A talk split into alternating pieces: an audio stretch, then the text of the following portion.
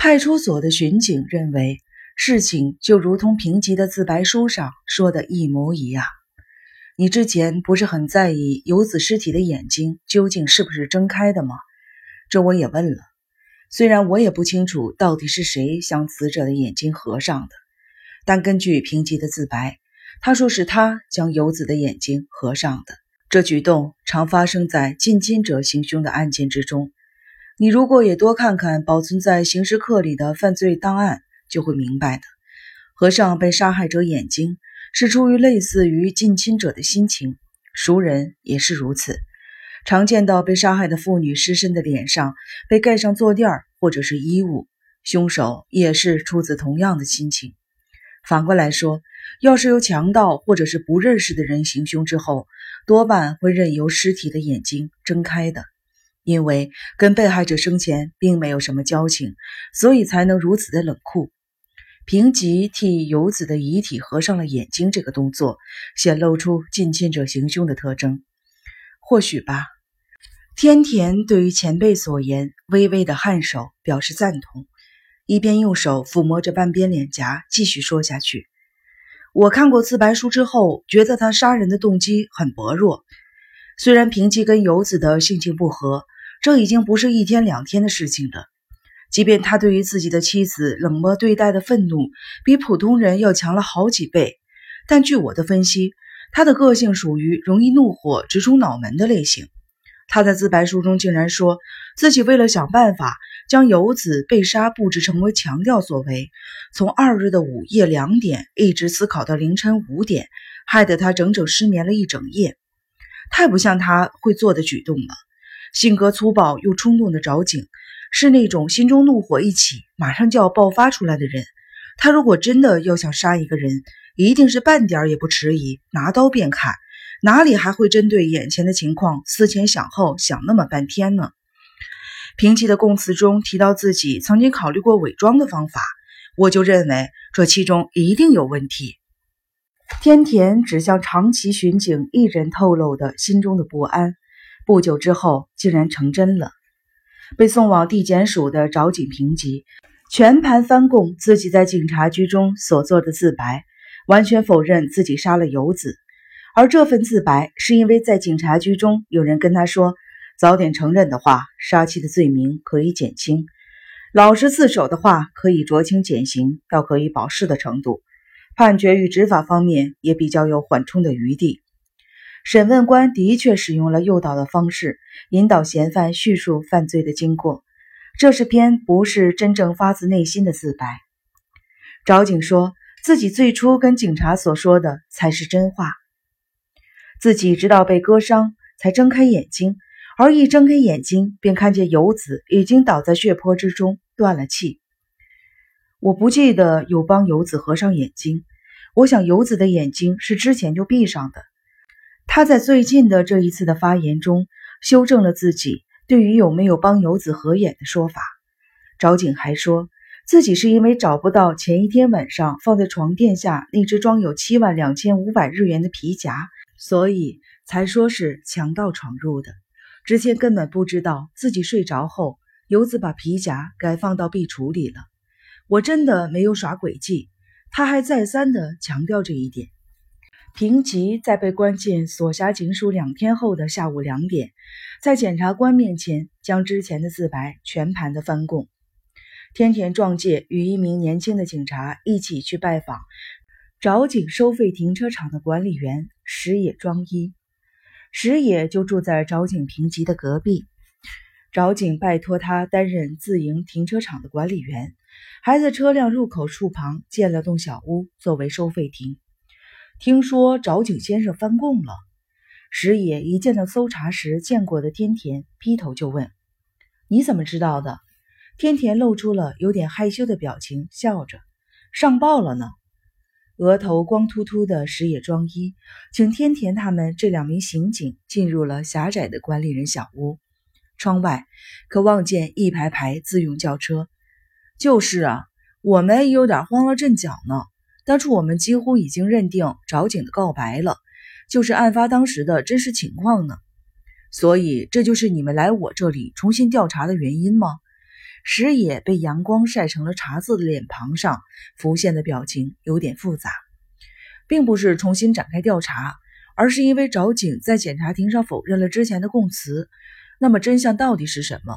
警方想再找找看有没有别的证据能够佐证之前的推论罢了。如果最后能够找出新的线索，又能证明找景是清白的话，那就太好了。天田站在与找景亲近的石野的立场，安慰着他。石野庄一沉默不语，看他的神情，心中似乎已经认定，根本就是找景杀了他自己的老婆。停在这个停车场的车子大概有几辆？天田为了转移石野的思绪，开始问他一些问题。从狭小的窗口望出去。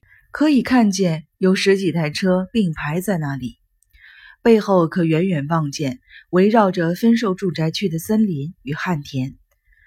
包月的大约三十台，其他的每天开放给暂时停放的车辆有二十台左右。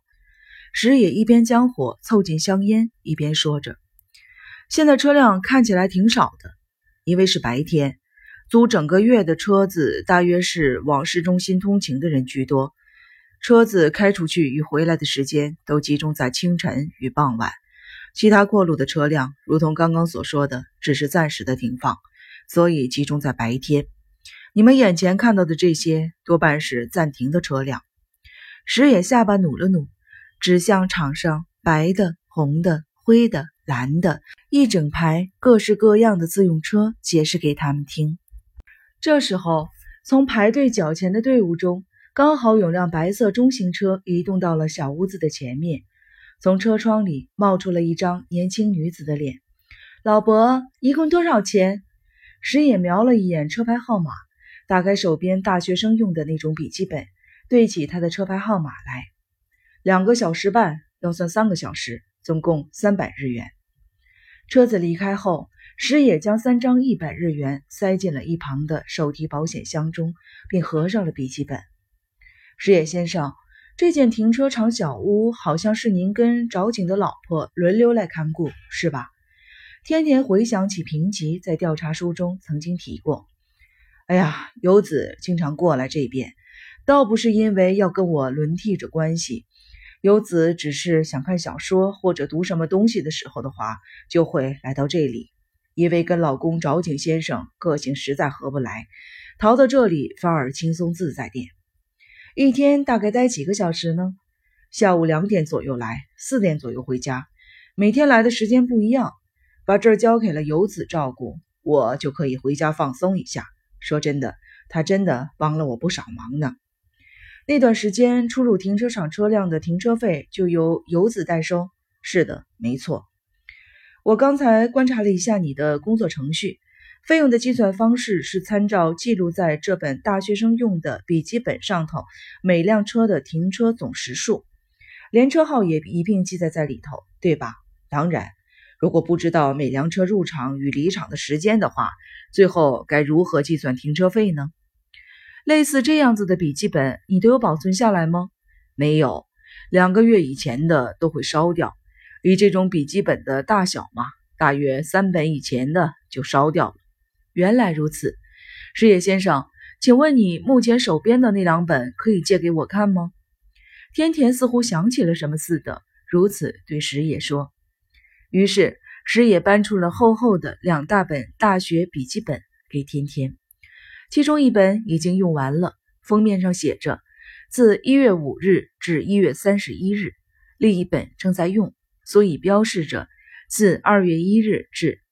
这个月还剩四五张白纸，在淡蓝色的横线上以圆珠笔标注着停车时间、车号，并用以下这种方式记住：品川一四六七，上午十一点至下午一点；练马九幺二六，上午十一点三十分至下午两点；机遇四幺六七，下午一点至三点二十分；练马五九幺三，下午两点至四点。多摩六七九八，下午两点四十分至四点五十分。不用说，是以车牌号码的开头数字作为分类，比如用三四五这样。两本本子上头的笔记明显的不同，一本笔记潦草拙劣，另一本则字迹清秀，本子上头字迹端正的部分少之又少。这是找井游子的笔记，对不对？是的，笔法拙劣的笔记当然是石野自己写的。依照游子的笔记来看，最后一笔登记的时间是三月一日下午两点至四点的这两个小时，他就是在第二天的上午六点多被杀害的。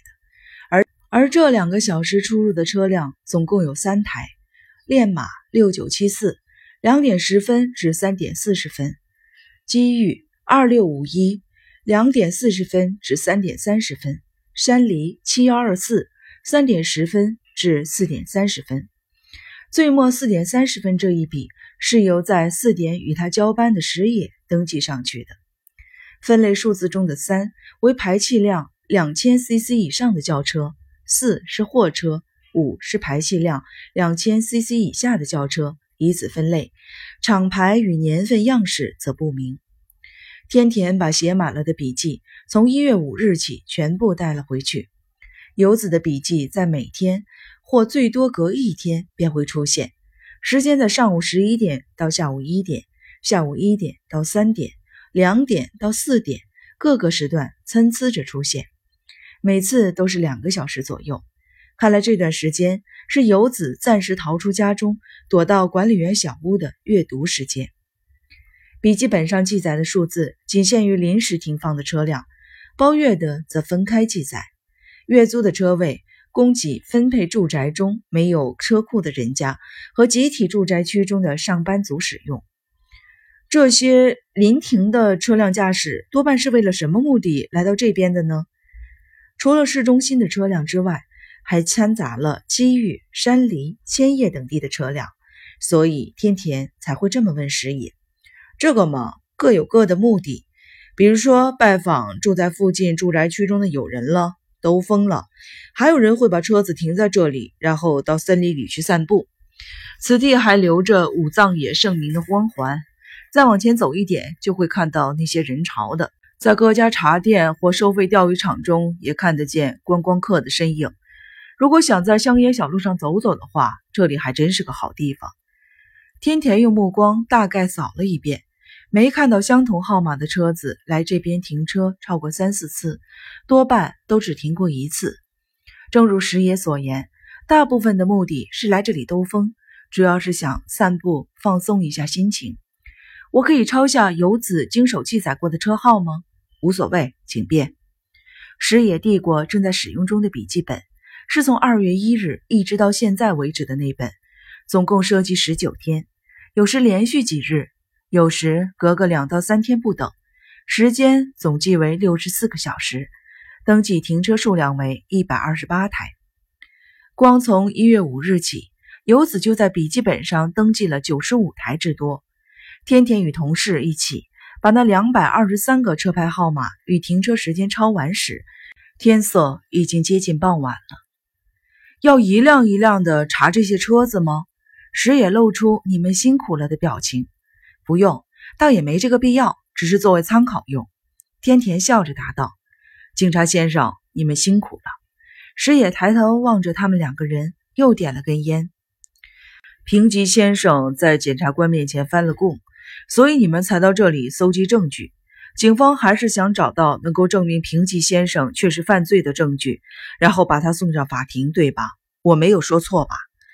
他一边说着，一边用怀疑的眼光盯着他们。你没说错，石野先生，但每一个假设都要谨慎求证过才行，所以我才想再一次确认所有的可能性。原来如此。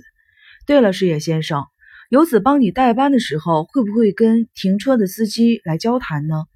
游子小姐如此沉迷于小说，或许可以跟同样喜爱文学的司机聊得很开心呢。我倒是没有注意这档子事，如果有的话。应该会有几部特定的车子不断到这里来才对，但从本子上看来，并没有重复停车的情况发生呀。这倒是，天田的目光落向自己写下的那一列数字，心想对方说的没有错。重点是游子就只是来这里看自己的书，根本不喜欢跟停车的人交谈。他这个人本来就不善于交际，还对客人发过牢骚呢。什么样的牢骚呢？没什么，只是些无聊的小事吧。有一次我跟他交接时，看他一脸怒气冲冲的模样，于是问他怎么了。他说那边有个女的拿扫帚把散在车内地板上的尘土扫到簸箕里，然后就这样乱倒在停车场的水泥墙边。他说是从哪儿冒出来的这么没有常识的女人，大概就是类似于这样子的抱怨。灰尘与垃圾之间还夹杂着一些塑料气球的碎片。哦，是塑料气球的碎片吗？最近的年轻人对这玩意还挺感兴趣的嘛，连车子里都要挂呀。天田没有把这件事情放在心上。事实上，最近的年轻司机还挺热衷于用小朋友的玩具装饰车内的呢。就是有这种怎么骂都骂不听的人。大概是什么时候发生的事呢？应该是一月下旬吧。呃，还有件事情忘了说，那女人不是独自旅行，还有个男的坐在驾驶座上，车子里头堆满了扫帚之类的扫除的用具。虽然开的不是租来的珍贵名车，不过这对年轻的轿车族还是挺爱干净的。